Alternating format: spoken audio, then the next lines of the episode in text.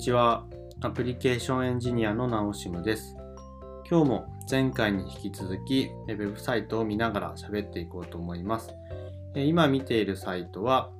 Angular、React、Vue の3大フレームワークに集約、ICS の代表が教えるフロントエンド技術のトレンドという記事です。で前回の配信で、この中には4つのカテゴリーで JavaScript がどんな遍歴をこの10年間ぐらい辿ってきたかっていうのを紹介されていました。で、その4つのカテゴリーっていうのが JS ライブラリー、ビルドシステム、AltJS、表現系ライブラリー。この4つです。で、前回の配信で、えー JS ライブラリーとビルドシステムについては話したので、今日はその続きとして AltJS と表現系ライブラリーについて話していこうと思います。で、AltJS なんですけれども、もうこれはもう皆さん今、AltJS っていう言葉がもうあんまり使われないぐらいになってきてるかなと思っていて、もう JS の AltJS といえばもうタイプスクリプト一択かなと思ってます。で、昔はあのコーヒースクリプトとかいろいろあったんですけれども、今はもうタイプスクリプトしか私も使ってないかなと思います。で、まあ、そりゃそうだっていうことなんですけれども、私はこの記事を見て面白かったのは、この2010年のあたりに、HEX っていう言語が表示されてるのが面白かったです。で、私実は HEX 大好きで、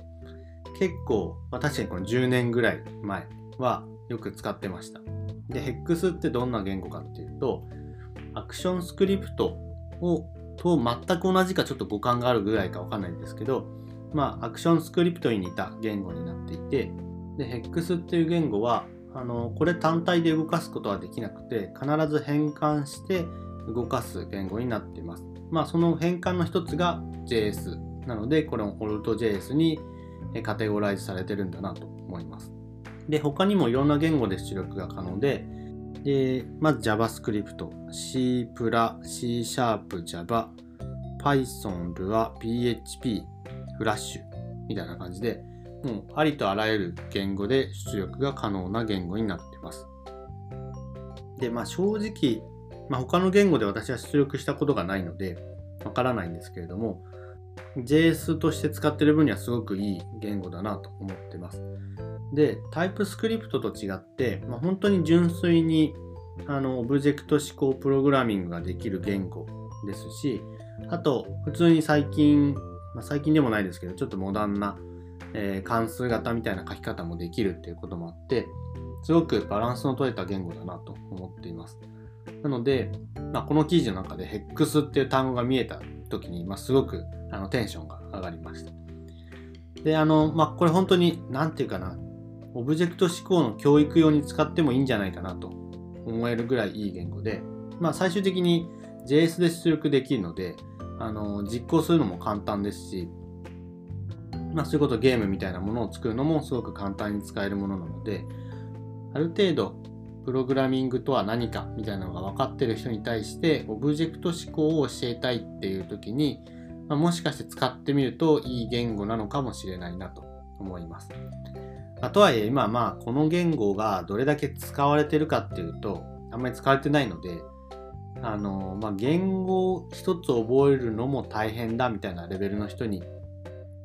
この言語をお勧めするのは良くないと思いますけれども、まあ、言語いっぱい知ってるけど、ちょっとオブジェクト思考がこれまだまだなんだよねみたいな、ちょっと、そんな人いるかわかんないですけど、まあ、そういう人にあの教えるときに、まあ、遊びでやってみるといい言語かなというふうに思います。まあ、とはいえ、やっぱりそんなに使われてる言語じゃないので、まあ、AltJS っていう意味で言うと、やっぱり TypeScript 一択になるかなと思います。まあ、もし興味があったら、この HEX っていう言語で遊んでみたらいいかなというふうに思います。はい、次。次は表現系ライブラリーです。表現系ライブラリーっていうのは、あの描画をするようなライブラリーですね。まキャンバスとか WebGL になんか絵を描くみたいなライブラリーです。あと、まあ 3D みたいな表現をするにも、まあこれが必須になるので、まあそういうライブラリーが多いかなと思います。で、まあ、これ、ここはもう無限にライブラリーはあるなと思っていて、あんまり絞られてはいないんじゃないかなと思いますが、でここで紹介されているのは、最終的に生き残っているものっていう意味で言うと、え、3JS と PixieJS と Babylon、Babylon JS のこの3つです。で私もあんまり、あのー、詳しくはないですけれども、多分この 3JS と BabylonJS は 3D を描画するようなライブラリーかなと思います。はい、でこの PixieJS っていうのは2次元の 2D を表現するのが強いライブラリになっています。で、まあ、私が最近使っているのは、まあ、私はもう 2D のゲームしか作んないので、そういう意味で表現系ライブラリーは PixieJS しか使ってないというような感じです。やっぱりこの PixieJS はとにかく描画速度の速さで言うと段違いかなと思ってます。で、まあちょっともう開発は終了してしまってますけれども、ゲームを作るっていうと、ちょっと昔に EnchantJS っていうのがすごく流行ったんですけれども、ま、この EnchantJS が終わってしまった原因の一つは、っぱり描画速度の遅さにあるかなと思います。で、まあ、ちょっと中身まで見てないので原因はわからないんですけれども、エンチャントでゲームを作ると何が起きるかというと、パソコンでゲームをしてる分にはすごくサクサク動いて面白いゲームが作れるんですけれども、スマホで動かそうとするとすごく重い。なので、スマホのゲームをエンチャント JS で作るのは難しいっていうのが背景にあります。あると思います。で、結果的に、まあ、たまにスマホのアプリでエンチャント JS で作られているものはあるんですけれども、そういうのは大体 RPG みたいなゲームです。RPG ってそんなに描画速度が必要なくって、まあ右って押したら右に一歩進んで、左って押したら左に一歩進むぐらいの、あの、スピードの、スピードでしかないので、それぐらいだったらエンチャントでも作れるんだろうなというようなことなんですけれどもま、シューティングゲームで弾がババババババーっと100個ぐらい出て、それを、え100体の敵が撃ってくるみたいな、そんなようなゲームをエンチャント JS で作るっていうのは実上不可能かなと思います。で、じゃあスマホアプリでじゃあどうやって描画を早くするかっていう時に使うのがこの PixieJS です。で、この Pixie のこのスピードのサクサク感ってほんと異常で、あの、デモの映像でなんか猫みたいなちっちゃいキャラクターがあの画面上でこうジャンプしてるみたいな絵があって、で、画面をクリックすると、その猫が大量に降ってくるみたいなでも画面上猫がジャンプしまくるみたいなあのサンプルがあるんですけれどもそれを使うともうスマホでもものすごい量の猫がサクサクジャンプするみたいな。映像が見られますでやっぱあのスピードまでいかないとなかなかスマホで何かこうゲームを作るっていうのは難しいのでもう私はあのある程度スマホでも動くゲームが作りたいんでゲームを作るときは PixieJS を使ってます。ただ、まあちょっとエンチャントと比較するのはかわいそうだなと思うのは、あの PixieJS は本当に表現系ライブラリーに属すのがその通りだと思ってるんですけど、あのただ描画するだけのライブラリになってます。で、エンチャント JS っていうのはゲームライブラリなので、ゲームっていうのは描画だけではなくて、まあ、当たり判定であったりだとか、何かそのスプライトって呼ばれるものの管理であったりだとか、あと、ジョイスティックみたいな、そういうパッドからの読み込みに対する処理であったり、まあ、いろんな、あのー、描画だけではない部分の処理も入ってるんで、まあ、一概にこの Pixie と比べるのは、ま、良くないかなとは思うんですけれども、まあ、とはいえ、Pixie のあの描画速度はすごいなというところかなと思います。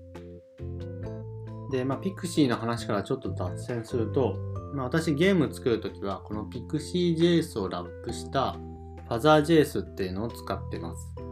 で、この FuzerJS っていうののいいところは、あの、ま、もちろん描画速度が速いとか、サクサク動くとか、まあ、ライブラリーとして充実してるっていうこともあるんですけれども、何よりも、あの、最近の JS をちゃんと追ってるっていうところがいいなと思ってます。例えば先ほど紹介した EnchantJS でゲームを作るってなると、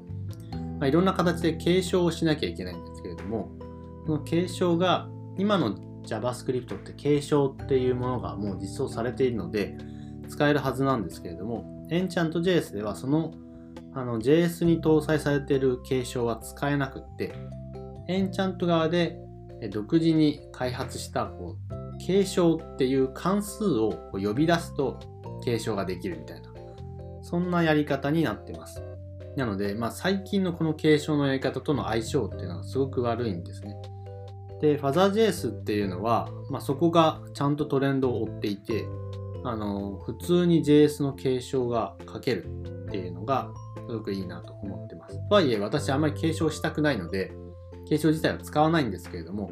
まあ、ちゃんと JS を追ってくれてるっていうのはすごく嬉しいなというふうに思います。はい。ということで、ここ10年間ぐらいの JS のこの歴史みたいなのを見ながら、まあ、ベラベラ喋ってみました。またこういう面白い記事を見つけたら、それを見ながら、あの、喋るみたいなこともやっていこうかなというふうに思います。はい、今日はご視聴ありがとうございました。ではまた。